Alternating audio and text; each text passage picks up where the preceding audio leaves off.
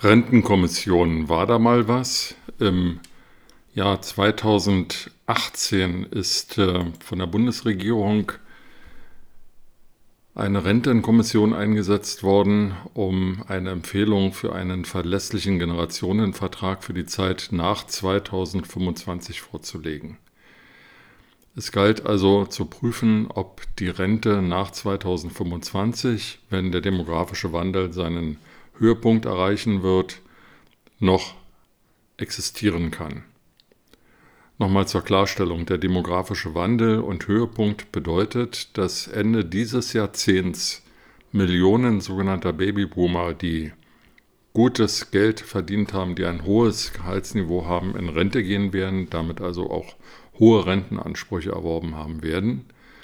Und dass eine geringere Zahl von Arbeitnehmern, die dann noch beschäftigt sind in Deutschland, im Rahmen des Generationenvertrages diese Rentenleistungen erbringen müssen.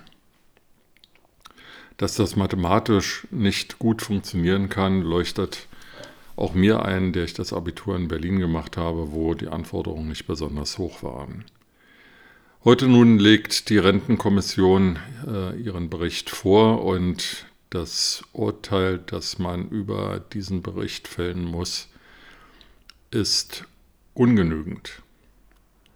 Diese Schulnote ungenügend äh, erklärt sich daraus, dass die Rentenkommission es nicht geschafft hat, eine Empfehlung zu geben, die Regelaltersgrenze zu verändern.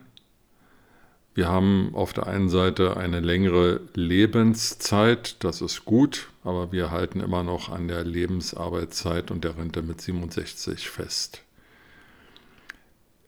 Die Kommission konnte sich also nicht darauf verständigen, ähm, das Rentensystem der tatsächlichen Wirklichkeit anzupassen.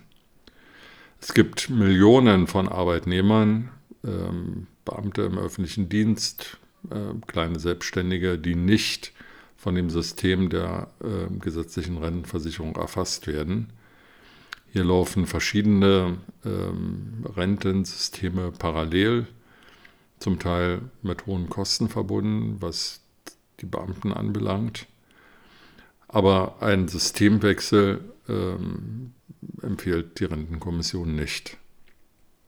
Die Rentenkommission kann sich auch nicht dazu aufraffen, äh, die private und betriebliche Altersvorsorge so in den Vordergrund zu schieben, dass sie attraktiver werden und ähm, dass ähnlich den Modellen in Skandinavien oder in den Niederlanden dadurch ein höheres Rentenniveau entsteht als bei uns.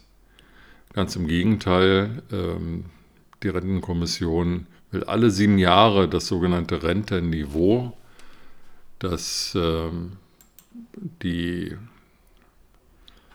Höhe der Rente im Vergleich zum letzten Einkommen darstellt, ähm, definieren, hält aber daran fest, dass dieses Rentenniveau deutlich unter 50 Prozent liegen soll. Und ähm, das bedeutet, dass wenn heute einer in Rente geht, er morgen nur noch die Hälfte seiner Einnahmen hat, wenn er nicht private und betriebliche Altersvorsorge betrieben hat. Dazu muss man wissen, dass das, was die Deutschen gerne tun, nämlich ähm, konservativ zu sparen, ihr Geld auf Sparkonten, Festgeldkonten anzulegen und dafür Zinsen zu kassieren, ja in den letzten zehn Jahren ähm, nicht besonders rentabel war, da die EZB eine Nullzinspolitik fährt und Banken keine Zinsen mehr zahlen oder sogar Strafzinsen für Spareinlagen und Festgeldkonten erheben. Ja, also zusammenfassend, es gibt keinen Systemwechsel, es gibt ähm, keine Veränderung des, ähm, der, der äh, Lebensarbeitszeit. Es gibt keine stärkere Förderung der betrieblichen und äh, privaten Altersvorsorge. Im Grunde genommen wird das bestehende System über das Jahr 2025 hinaus fortgeschrieben.